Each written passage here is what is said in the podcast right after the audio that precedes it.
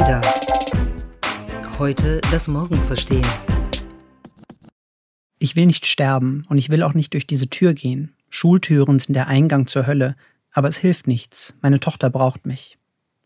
So beginnt der Roman Sieh mich an der deutschen Schriftstellerin Mareike Krügel. Normalerweise schreibt sie Bücher, aber für uns hat sie eine Ausnahme gemacht. Und diese Ausnahme könnt ihr nicht nur im aktuellen Ada-Magazin lesen, sondern auch heute hören. Ihr hört den Ada-Podcast, mit dem ihr heute schon das Morgen versteht.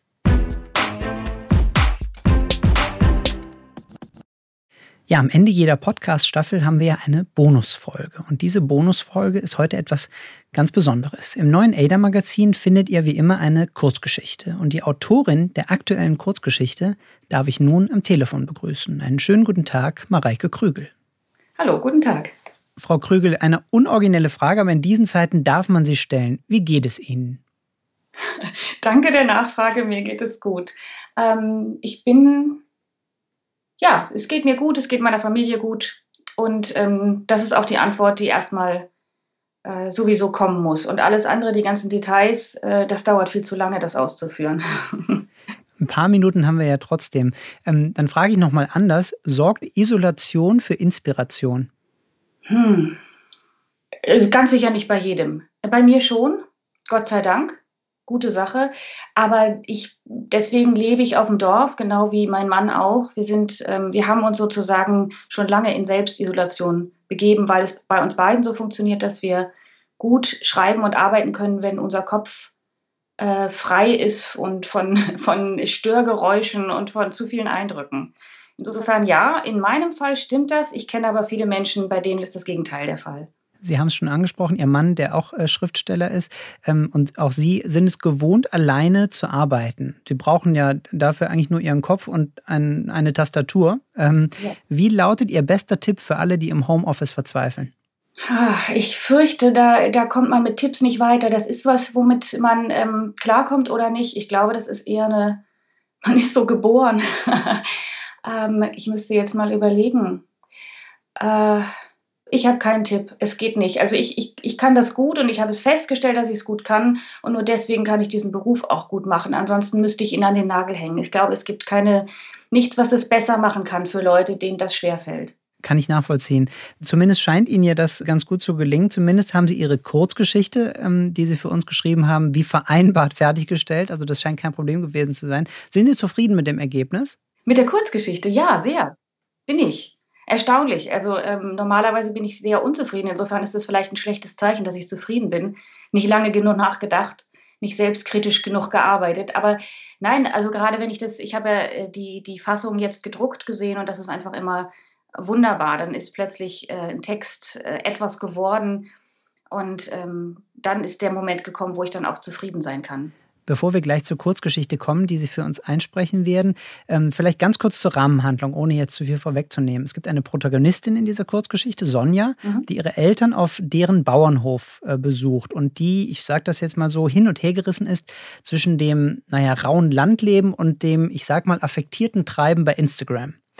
Wie kamen Sie auf diese Idee? Das ist, äh, das spiegelt eigentlich meine, meine eigene Hin- und Hergerissenheit äh, wieder, würde ich sagen. Ich bin ähm, aufs Land gezogen, nachdem ich längere Zeit in Städten gelebt habe und ähm, habe mich viele, viele Jahre lang nicht getraut, ähm, nachzufragen und auch meine eigenen Schlüsse zu ziehen aus allem.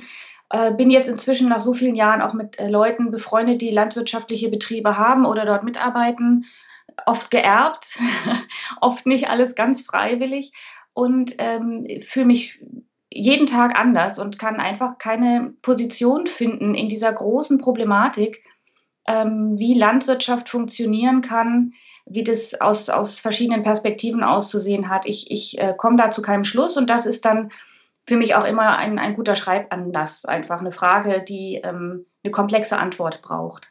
Wenn ich richtig recherchiert habe, sind Sie in den sozialen Netzwerken nicht aktiv, oder? Das ist richtig, ja. Da gibt es jetzt zahlreiche, die sagen, um Himmels Willen, das muss man doch als Schriftstellerin heute. Muss man das nicht? Ha, das, äh, nee, muss nicht. Es scheint ja auch ohne zu gehen. Ich bin das beste Beispiel. Aber ähm, es ist, hm, ich bin inzwischen alt. Also ich weiß, dass das ähm, in, im künstlerischen Bereich man unter 50 immer noch als Jungautorin gehandelt wird, aber ähm, Sie können mich gerade nicht sehen, ich habe schon graue Haare und ähm, ja, ich äh, bin altmodisch, ich darf altmodisch sein. Ich habe Gott sei Dank ähm, das mit der Etablierung schon so weit vorangetrieben, dass es, glaube ich, geht. Wie es für den, den Nachwuchs in Anführungsstrichen ist, für die Jüngeren. Ob das ganz ohne geht, das weiß ich ehrlich gesagt nicht. Ähm, kann ich nicht sagen. Aber ähm, für jemanden, der viele Stimmen im Kopf hat und äh, viel, viel Ruhe braucht, um diese Stimmen hören zu können, ist, sind die, die äh, ganzen neuen Medien und Kanäle da sehr, sehr schädlich. In meinem Fall ist das so. Und trotzdem ist es ihnen, auch wenn sie es nicht selber nutzen, ähm, finde ich ganz schön gelungen, diesen Duktus, der da auf den sozialen Netzwerken herrscht, ähm, in der Kurzgeschichte ähm, ganz schön einzufangen, auch wenn sie die nicht äh, selber nutzen. Sie haben ja dankenswerterweise zugestimmt, die Geschichte für uns nicht nur aufzuschreiben, sondern auch einzusprechen. Und die würden wir uns jetzt mal anhören. Ihr hört nun exklusiv bei uns die Kurzgeschichte Ich bin kein Roboter, gelesen von Mareike Krügel. Ich bin kein Roboter. Von allen Tieren mag ich Hunde am wenigsten. Es ist mir unheimlich, wie sie sich konditionieren lassen, wie sie sich an Menschen binden, egal ob sie gut oder schlecht zu ihnen sind. Ihre Unterwürfigkeit macht mich ganz verrückt, eingezogene Schwänze, Betteln und Winseln. Man fragt sich, wie so etwas von einem Raubtier abstammen kann. Platti hockt brav zwischen den Stämmen der Bäume und schaut mich erwartungsvoll an. Er hechelt, selbst hier im Wald ist es unglaublich heiß. Die Sonne malt Flecken auf den Boden. Mein Vater steht hinter mir oder vielmehr neben mir, gerade außerhalb meines Sichtfeldes. Er sagt, bringen wir es hinter uns, Sonja. Am Abend unserer Ankunft auf dem Hof meiner Eltern schrieb ich in meinen Blog, hier ist die Zeit stehen geblieben. Meine Mutter herrscht über den Kühlschrank, mein Vater über die Ländereien, die Bettwäsche hat Knöpfe mit Stoffüberzug. Ab morgen werde ich die Mistgabel schwingen, gleich nach dem ersten Hahnenschrei. Aber es gab keinen Hahn. Niemand schwang die Mistgabel und ich war auch nicht hier, weil ich das altmodische Landabenteuer suchte. Der Schlaganfall meines Vaters war schon zwei Monate her und er erholte sich prächtig. So jedenfalls hatte es meine Mutter am Telefon formuliert. Nur der linke Arm will noch nicht so recht, sagte sie. Das war Norddeutsch für gelähmt. War ja klar, dass es der linke ist, sagte ich. Sonja, es hilft nichts, du musst kommen. Dein Vater ist viel zu stolz, dich zu fragen. Der versucht es immer noch mit Lohnarbeitern. Aber die hauen alle ab, sobald sie etwas Geld gemacht haben. In Zeiten wie diesen muss die Familie zusammenstehen. Mein Bruder, bisher der dritte Mann am Hof, war vor einem halben Jahr weggegangen, um sich selbst zu finden. Meine Mutter wusste nicht genau, ob nach Indien oder nach Indonesien. Was ist mit Vladi? Ihr habt doch gesagt, es geht auch so, mit dem Melkroboter und allem. Meine Mutter seufzte, wie sie es immer tat, wenn sie etwas Schweres zu sagen hatte. Ich hatte das als Kind gehasst. Es gab mir das Gefühl, ihr etwas zuzumuten, das sie sich selbst gern erspart hätte. Einfach dadurch, dass ich existierte und informiert werden musste. Vladi ist gestern zwischen die Strohballen gerutscht, sagte sie. Du weißt ja, was das bedeutet. Nein, sagte ich, obwohl ich es natürlich wusste. Ich war schließlich dort aufgewachsen, und ich kannte nicht nur das Seufzen meiner Mutter, sondern auch die Hinterhältigkeit der Strohballen. Seltsamerweise wurde ich wütend auf das Telefon in meiner Hand. Dein Vater kann seinen Arm ja nicht bewegen, sagte meine Mutter, und ich bin so ungeschickt mit dem Stapler. Es hat leider zu lange gedauert. Als wir die Ballen beiseite geräumt hatten, war er schon tot. Es waren Sommerferien. Ich bin freiberuflich, meine Kunden sind über das ganze Land verteilt. Der Erzeuger meiner Kinder hatte sich seit Monaten nicht gemeldet oder Unterhalt überwiesen. Mein neuer Freund war so neu, dass er keine Ansprüche stellen konnte. Ich hatte schlicht keine gute Begründung, nicht zu kommen. Wir sind morgen da, Mama, sagte ich. Ich packte unsere Sachen ein. Die Kinder freuten sich, sie kannten den Hof nur von kurzen Besuchen um die Weihnachtszeit. Ich hatte es all die Jahre vermieden, mit ihnen länger als ein paar Tage bei meinen Eltern zu sein. Am Abend, bevor wir losfuhren, postete ich ein Foto von unseren gepackten Koffern und dem einen Paar Gummistiefel, das Nelson als einziger von uns besaß. Ab einem gewissen Alter hatte niemand in Berlin mehr Gummistiefel. Die Kommentare waren durchweg begeistert. Alle beneideten mich um die Möglichkeit, mal rauszukommen. Blatti wird unruhig. Er schaut meinen Vater an, unsicher, ob das alles hier wirklich einen Sinn hat. Mein Vater sagt, ganz ruhig, Alter, bleib sitzen. Aber alt ist Blatti nicht. Wenn ein Hundejahr sieben Menschenjahren entspricht, ist er jünger als ich. In Wirklichkeit heißt er Blattschuss. Die Kinder finden seinen Namen unglaublich witzig, dabei wissen sie gar nicht, was er bedeutet. Sie haben keine Ahnung, dass es tatsächlich noch ausgebildete Jagdhunde auf dieser Welt gibt und Jäger, die nicht aus purem Verantwortungsbewusstsein kranke Tiere erlegen, sondern mit ihren Kumpels zu mehrtägigen Touren aufbrechen, um mit reicher Beute nach Hause zu kommen.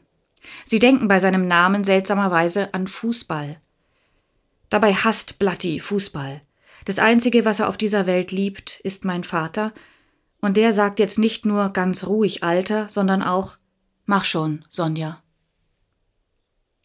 Hier im Norden ist es zu dieser Jahreszeit lange hell. Ich machte Fotos von den Feldern in den Abendstunden, dieses milde Licht, und postete sie ganz ohne Bildunterschrift. Ein Kommentar lautete Ein absoluter Sehnsuchtsort, da kann der Blick mal richtig in die Ferne schweifen.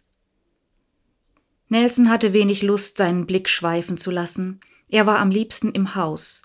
Ihm machten die Tiere Angst. Bei früheren Besuchen war das auch schon so gewesen, aber ich hatte gedacht, es würde sich mit der Zeit legen. Inari dagegen konnte nicht genug von den Kühen bekommen. Sie verbrachte ganze Nachmittage im Stall. Manchmal spürte ich sie auf, um sie wieder an die frische Luft zu schicken. Du und dein Bruder, ihr geht jetzt mal eine Runde um die Ländereien, sagte ich dann. Blatti lief ein Stück mit ihnen, bevor er umkehrte, um meinen Vater zu suchen. Kinder brauchen Auslauf und frische Luft, auch wenn sie nach Ammoniak riecht. Opa hat erzählt, dass die Kühe bis letztes Jahr noch Weidegang hatten, berichtete Inari mir gleich am ersten Tag im Stall. Sie war früher aufgestanden als wir anderen und hatte offenbar schon einen Haufen Fragen gestellt. Das klingt ja wie Freigang, sagte ich, von der QJVA. Deshalb hat der Stall auch noch die Schleuse am Ausgang, siehst du, da hinten. Inari zeigte mit dem Finger. Aber es hat nicht funktioniert. Die Kühe sind nach dem Melken rausgegangen und haben sich hingelegt. Seit sie drin sind und der Futterbereich vom Melkbereich getrennt ist, bewegen sie sich viel mehr. Hat Opa das behauptet? Das sind Hochleistungskühe, Mama. Die werden krank, wenn sie nur rumliegen. Opa und ich, wir müssen jeden Tag gucken, wie es ihnen geht. Schau. Sie zeigte mir ein Smartphone, das nicht ihres war. Auf dem Display war das Piktogramm einer Kuh zu sehen, darunter Begriffe und Zahlen, Balkendiagramme. Beim Melken registriert der Roboter alles, was für die Kuhgesundheit wichtig ist. Er guckt zum Beispiel, ob eine weniger Milch gibt als sonst, ob das Euter entzündet ist oder die Temperatur erhöht. Ich wette, so etwas ist doch auf meiner Gesundheitskarte gespeichert, sagte ich. Wenn der Balken hier oben rot ist, weil da irgendwas nicht stimmt mit der Kuh, wird sie automatisch nach dem Melken selektiert, damit wir sie uns ansehen können. Sie wird was? Sag mal, bist du hier aufgewachsen oder nicht?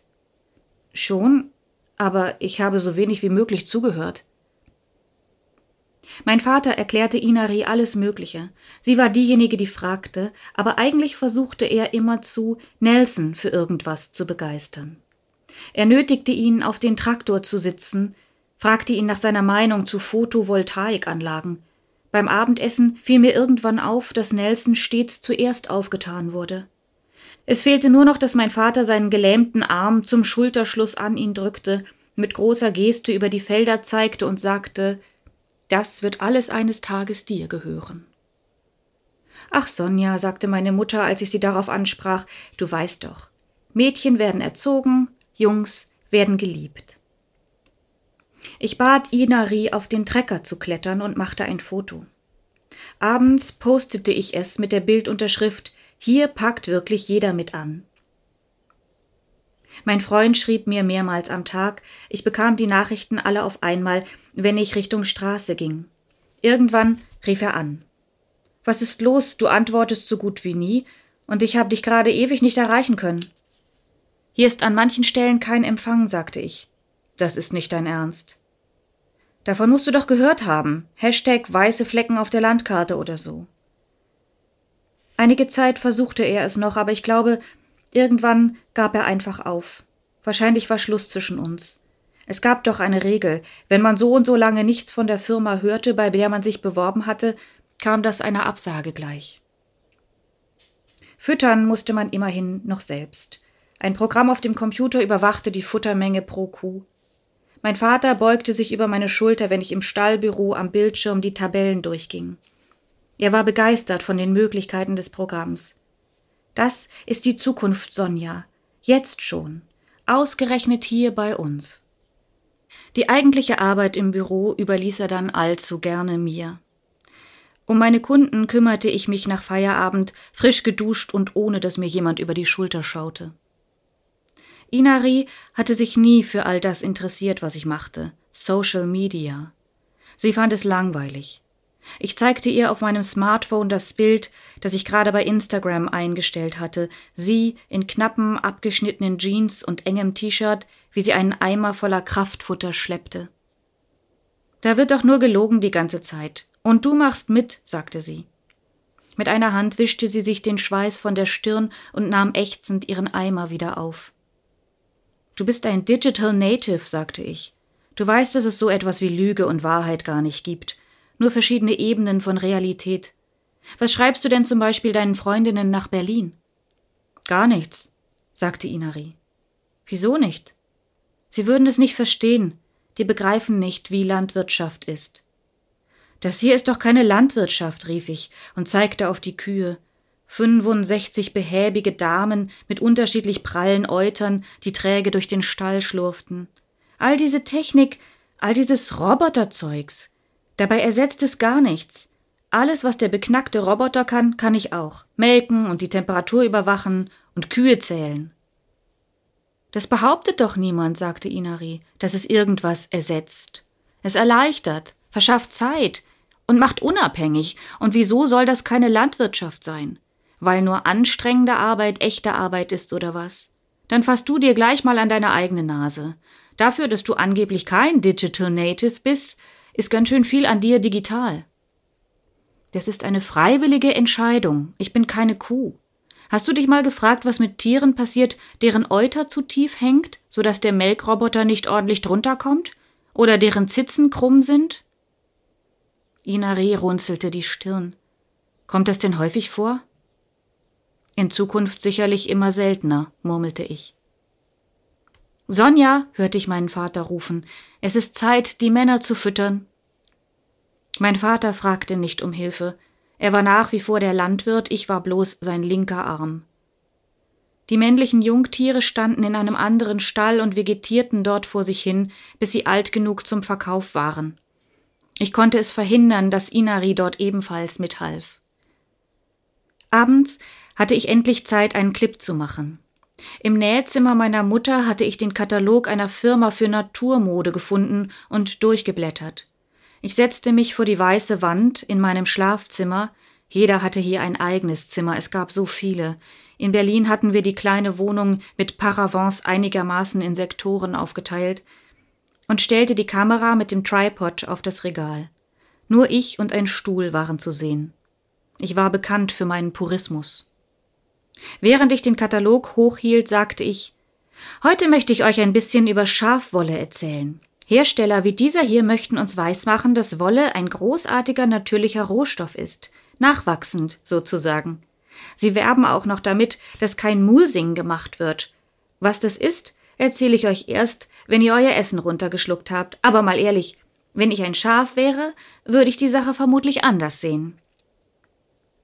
Später als alle anderen im Bett waren, lud ich den Clip hoch, und schon kurz vor Mitternacht hatte ich die ersten Kommentare.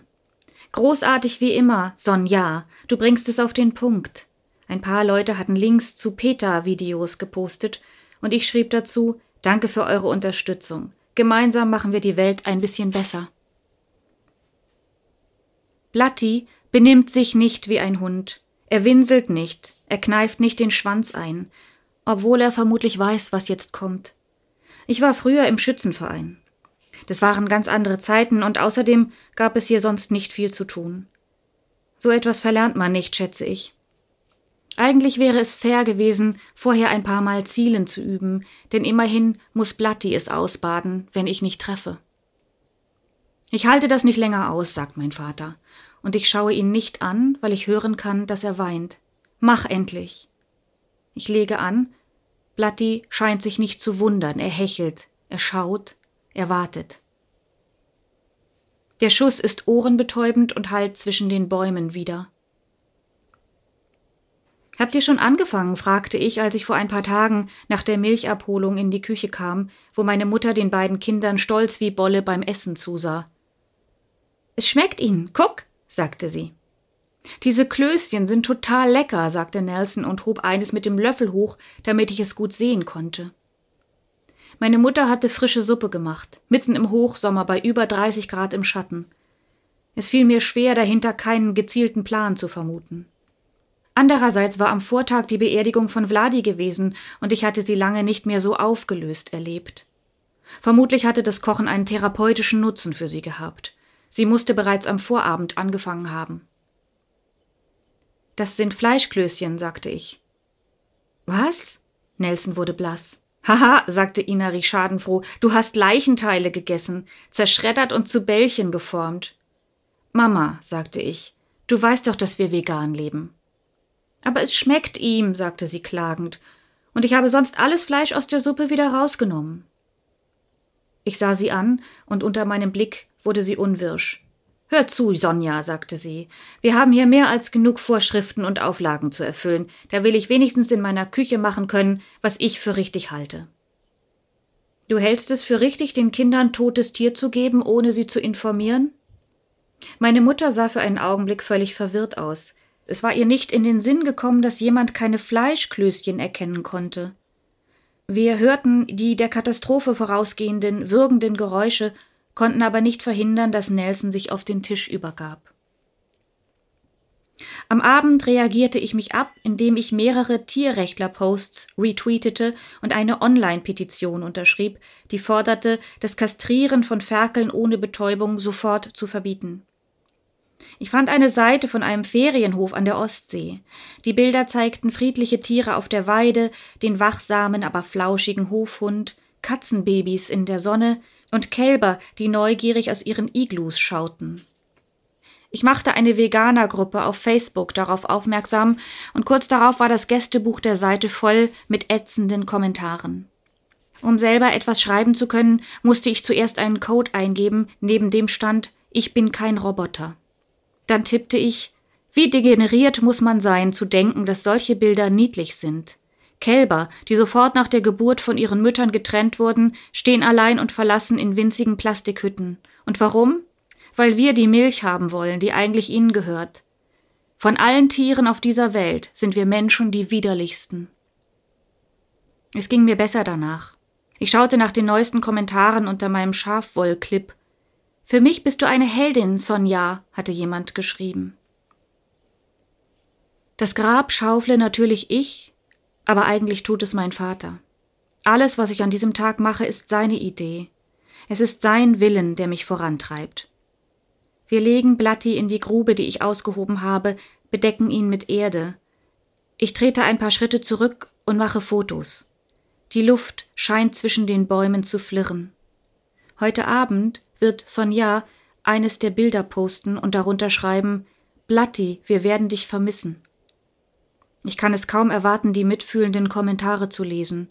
Sie werden mich entlasten. Blatti war schon immer schwierig gewesen. Das ist bei Jagdhunden nichts Ungewöhnliches. Die sollen gar keine Schoßhunde sein. Inari durfte ihn streicheln, das ließ er zu, aber gegen Nelson hatte er irgendwas. Vielleicht war er zu zaghaft in seinen Berührungen, und das machte Blatti ungeduldig. Es war, als könnte er es nicht leiden, so einem ängstlichen Jungen zu begegnen. Gestern dann biss er ihn in die Hand. Die Zähne hatten sich tief in die Haut gebohrt und sie an einigen Stellen auch verletzt. Und während meine Mutter und ich uns um Nelson kümmerten, wies mein Vater Blatti zurecht.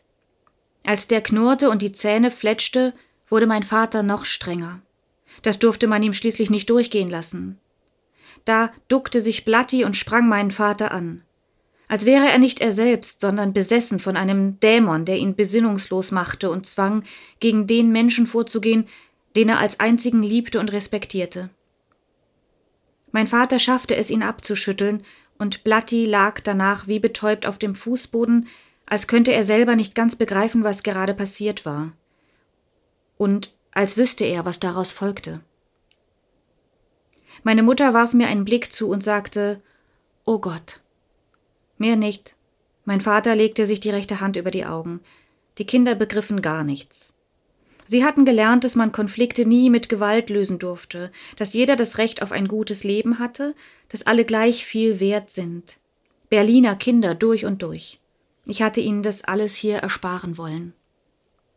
Beim Essen fragte Inari ihren Opa danach aus, wie man mit Hilfe von GPS einen Acker pflügt, und mein Vater erklärte es geduldig an Nelson gewandt. Sie war begeistert, malte ein Szenario aus, in dem sich der gesamte Betrieb nur mit dem rechten Arm managen ließ, fuchtelte mit dem Stellhandy wie mit einer Fernbedienung in einer altmodischen Sitcom. Vielleicht musste man möglichst wenig Vergangenheit kennen, um sich auf die Zukunft zu freuen. Langsam gehen wir zurück zum Hof, mein Vater und ich. Die Felder sind zum Teil schon abgeerntet und wieder bereit für die nächste Frucht. Auf manchen Äckern liegt noch das Stroh, es ist so trocken, dass man sich mit dem Einholen Zeit lassen kann, die Hitze hält seit Wochen an. Unser Stroh ist schon eingebracht, und auch die Ballen, die beiseite geräumt werden mussten, damit Vladi geborgen werden konnte, stehen wieder in Reih und Glied. Neulich erwischte ich die Kinder, die ich zum Draußenspielen verdonnert hatte, in der Halle. Sie kletterten und sprangen zwischen den riesigen Rädern aus Stroh herum, die dort aufgestapelt waren. Ich machte ein paar Fotos. Es sah grandios aus. Inari und Nelson, die wie Ronja und Birk über den Höllenschlund sprangen. Aufgewirbelter Staub sah im schräg fallenden Licht, das durch die Ritzen des alten Gebäudes drang, wie Glitter aus. Die Kinder hatten meine Anwesenheit gar nicht bemerkt. Kommt sofort darunter, seid ihr denn wahnsinnig, rief ich laut. Sie schauten verwirrt und schuldbewusst. Ich hatte den Kindern nicht genau erklärt, was mit Vladi passiert war, das war das Problem. Das Foto, das ich postete, man hatte beinahe das Gefühl, das warme Stroh riechen zu können, bekam die positivsten Reaktionen bislang. Es gibt also doch noch unbeschwerte Kindheit, schrieb jemand, und ein anderer schrieb artgerechte Kinderhaltung. Als der Hof in Sicht kommt, hat mein Telefon wieder Empfang und piept, als gäbe es kein Morgen. Gleichzeitig bemerke ich eine Person, die sich auf uns zubewegt. Der Größe nach zu urteilen ist es Inari. Ich schiebe das Gewehr auf meinen Rücken, mein Vater sieht es und lacht bellend auf, aber auch er wischt sich im Gesicht herum, falls es noch Tränenspuren gibt. Wir wollen beide Inari beschützen vor dem, was wir wirklich sind. Mama, Opa, ruft sie von weitem. Keuchend beugt sie sich vor, als sie bei mir angekommen ist und ringt nach Luft. Dabei hält sie einen Arm in die Höhe, in der Hand das Smartphone mit dem Q-Symbol auf dem Display. Es gibt Alarm, sagt sie außer Atem. Die Belüftung ist ausgefallen. Es ist wie in einer Sauna da drin. Ich wusste nicht, was ich machen soll. Oma ist einkaufen und ihr wart nicht zu erreichen. Scheiß Technik, sage ich. Ruf den Kundendienst an, sagt mein Vater. Und lass um Himmels willen die Tiere raus, rufe ich. Inari rennt sofort los, mein Vater und ich eilen hinterher. Er ist langsam mit seinem tauben Arm, ich habe ihn schnell hinter mir gelassen. Das Gewehr knallt mir bei jedem Schritt gegen das Schulterblatt. Als ich am Stall ankomme, hat Inari bereits das hintere Tor geöffnet und steht drinnen, um die Kühe rauszutreiben. Die Schleuse macht es ihnen schwer. Es kommt immer nur eine Kuh zur Zeit durch. Ein Stau bildet sich und weil Inari hinten steht, irgendwo hinter 65 Kuhhintern, sieht sie nicht, was vorne passiert und scheucht und treibt weiter. Panik bricht aus, die Kühe muhen und drängeln, ich sehe Nelson in der Tür zum Wohnhaus stehen, mit vor Angst aufgerissenen Augen, die er trotz allem nicht abwenden kann. Ein Tier verklemmt sich in der Schleuse, von hinten wird gedrückt, zwischen dem unruhigen Muhen ertönen hässliche Schmerzlaute, und hinter mir kommt endlich mein Vater an. Ich drehe mich um und sein Gesichtsausdruck spiegelt mein eigenes Entsetzen. Genau wie ich weiß er, dass wir etwas tun müssten. Irgendetwas. Barrieren einreißen, Türen öffnen, Durchgänge schaffen. Aber wie? Sein linker Arm ist gelähmt und ich, ich kann so etwas nicht. Ich mache ein Foto. vom Stall, von meinem Vater. Er sieht seltsam aus, sein rechter Arm hängt genauso nutzlos herab wie der linke. Was sollen wir tun, frage ich, und meine Stimme geht unter im Lärm der verzweifelten Kühe. Mein Vater murmelt etwas wieder und wieder wie ein Mantra, ich kann ihn nicht hören, aber ich sehe seine Mundbewegungen. Ich verstehe das alles nicht. Das war der ADA-Podcast, heute das Morgen verstehen. Entwickelt wird unser Podcast von der gesamten ADA-Redaktion, einem Teil der Handelsblatt Media Group. Produziert werden unsere Folgen in Düsseldorf von unserem wunderbaren Tonmeister Julian Stephan. Wenn ihr unsere Arbeit unterstützen möchtet, dann könnt ihr das am besten tun, indem ihr unser ADA-Magazin abonniert und unserem Podcast bei iTunes 5 Sterne gebt. Mehr Informationen gibt's unter join-ada.com. Ada. Heute das Morgen verstehen.